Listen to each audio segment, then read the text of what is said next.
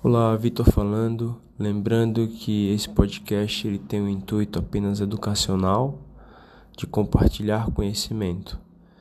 Ele não deve ser levado ao pé da letra para prescrição, para conduta médica. Até porque toda conduta ela deve ser individualizada para cada paciente e os protocolos de cada instituição devem ser seguidos à risca.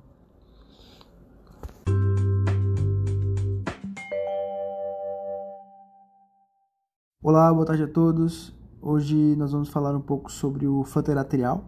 O flutter atrial é uma arritmia supraventricular bastante comum na prática clínica, que acontece quando se inicia uma macro reentrada no átrio direito, principalmente na região do istmo cavo tricuspídeo.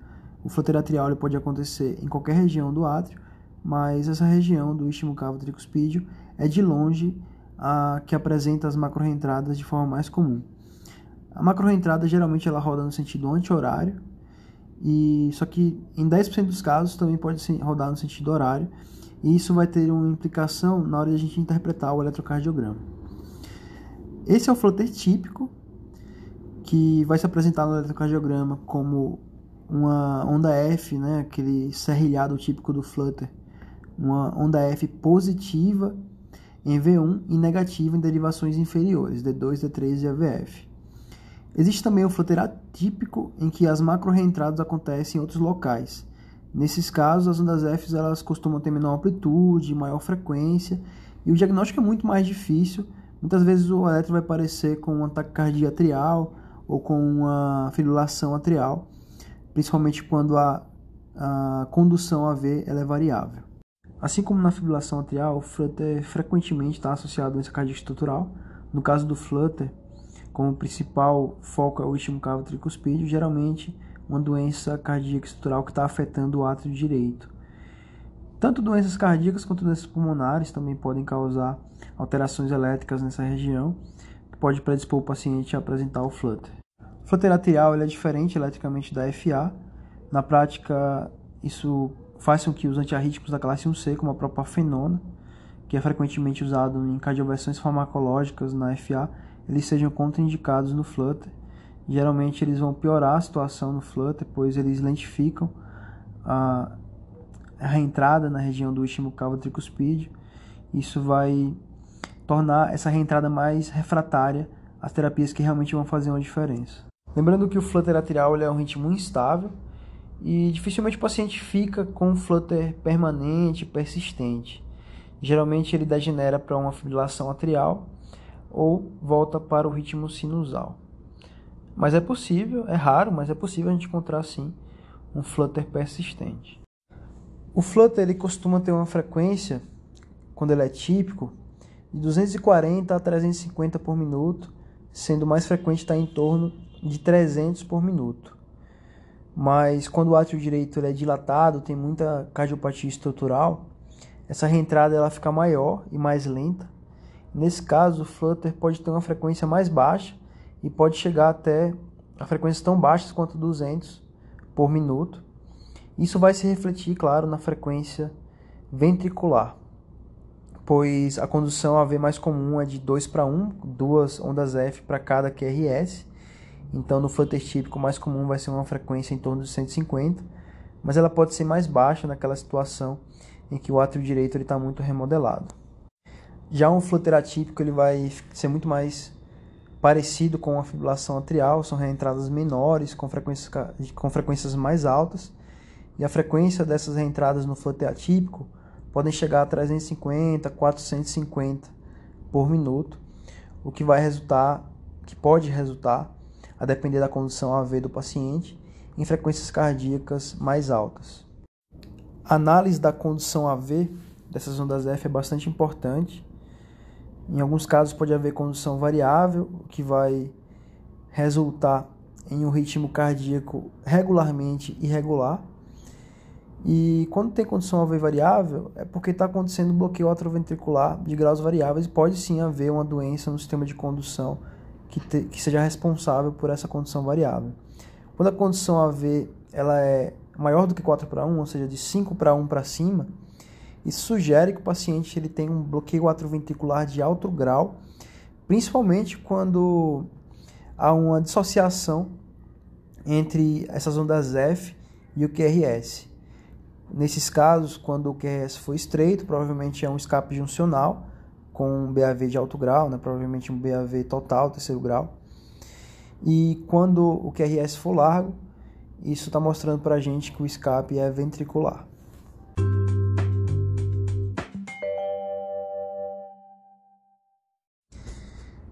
Com relação ao tratamento do fluter atrial, agudamente ele é abordado de forma muito semelhante à fibrilação atrial. Primeira coisa a gente avaliar se o paciente ele está instável. Se estiver instável, a gente puder atribuir essa instabilidade ao fluter atrial, isso é indicação de cardioversão elétrica imediata. Geralmente a frequência cardíaca nesse caso vai estar maior ou igual a 150 batimentos por minuto, assim como na fibrilação atrial. Se o paciente está estável, a gente vai avaliar a nossa estratégia, se ela vai ser de controle de ritmo ou de frequência. E a necessidade também de anticoagular esse paciente. Lembrando que 50% dos pacientes eles voltam ao ritmo sinusal espontaneamente em 24 a 48 horas, e esses pacientes eles têm uma ótima resposta à cardioversão elétrica com baixas cargas. Geralmente a gente começa com 50 joules. Lógico que assim como na fibrilação atrial, se a gente escolher o controle de ritmo, a gente vai ter que avaliar quando que o paciente começou os seus sintomas. Né? A gente só pode cardioverter sem anticoagular antes, sem fazer um ectônio esofágico antes, se ele tiver iniciado sintomas com menos de 48 horas. Se tiver mais de 48 horas de sintomas, ou se o paciente tem um risco tromboembólico muito alto, mesmo com menos de 48 horas, é prudente fazer um ecotransesofágico, fazer ou então fazer anticoagulação por 4 semanas antes de realizar a cardioversão. Aqui no fluteral há também a possibilidade de a gente fazer overdrive pacing, quando o paciente ele tem um marcapasso bicameral com eletrodo atrial ou quando ele está com um marcapasso transvenoso provisório, também é possível tentar isso. Tentar uma estimulação atrial artificial com esses marcapassos e fazer uma frequência atrial 60 a 100 maior do que a frequência do flutter. Isso geralmente vai ser uma frequência atrial de aproximadamente 400. Quando a gente faz esse overdrive pacing, há um sucesso de 80% na conversão do flutter atrial de volta para o ritmo sinusal. Algumas vezes pacientes podem degenerar para a fibrilação atrial uhum. e não para o ritmo sinusal. E assim como na cardioversão elétrica, que para fazer isso a gente vai ter que excluir a possibilidade de um trombo também. Com relação à cardioversão farmacológica, o flutter ele tende a responder mal ao controle de ritmo farmacológico, diferente do controle de ritmo com cardioversão elétrica. Então, a gente, a gente só vai fazer a tentativa de uma cardioversão farmacológica quando o paciente se negar a fazer a cardioversão elétrica. Com relação ao tratamento a longo prazo, se o flutter acontecer no contexto de uma doença aguda, como uma exacerbação de DPOC, um distúrbio eletrolítico, uma cirurgia cardíaca recente, ou seja, quando a gente tiver uma causa clara para aquele flutter uma causa aguda e corrigível, daí a gente pode até não indicar uma ablação pelo baixo risco de recorrência. Mas se já está acontecendo uma recorrência, se a gente está prevendo que o paciente tem um alto risco de ter uma recorrência, se ele não tem nenhum fator agudo, corrigível, claro, daí está indicada a ablação. Geralmente é feita a ablação do istmo cavo tricuspídeo, que é o principal foco de reentrada, com 90% de sucesso e controle da, da arritmia quando o flutter é típico. Lembrando que a gente vai deixar, no caso do flutter que a gente fez a ablação, independente do risco tromboembólico, anticoagulação por só 4 semanas, pela pela alta taxa de controle da arritmia com essa modalidade terapêutica, mas para isso a gente tem que ter certeza absoluta que o paciente não tem um FA associado. Se a gente não fizer a ablação, daí a gente vai anticoagular a, de acordo com o risco tromboembólico do paciente, assim como a gente faz com a fibrilação atrial. Calcula o chá de e vê quem tem e quem não tem indicação de anticoagular. Se o paciente ele tiver uma recorrência após a ablação, é necessário fazer uma nova ablação E essa nova ablação também tem uma alta taxa de sucesso nos de controle da arritmia nos pacientes que estão recorrendo.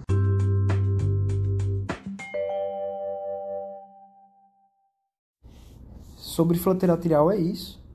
Lembrando que é uma arritmia muito semelhante à fibrilação atrial e o tratamento do flutter ele também vai ser muito semelhante ao da fibrilação atrial, mas existem algumas diferenças. Lembrando, o flutter ele responde muito melhor à ablação, então existe uma frequência maior de indicação de ablação no flutter atrial.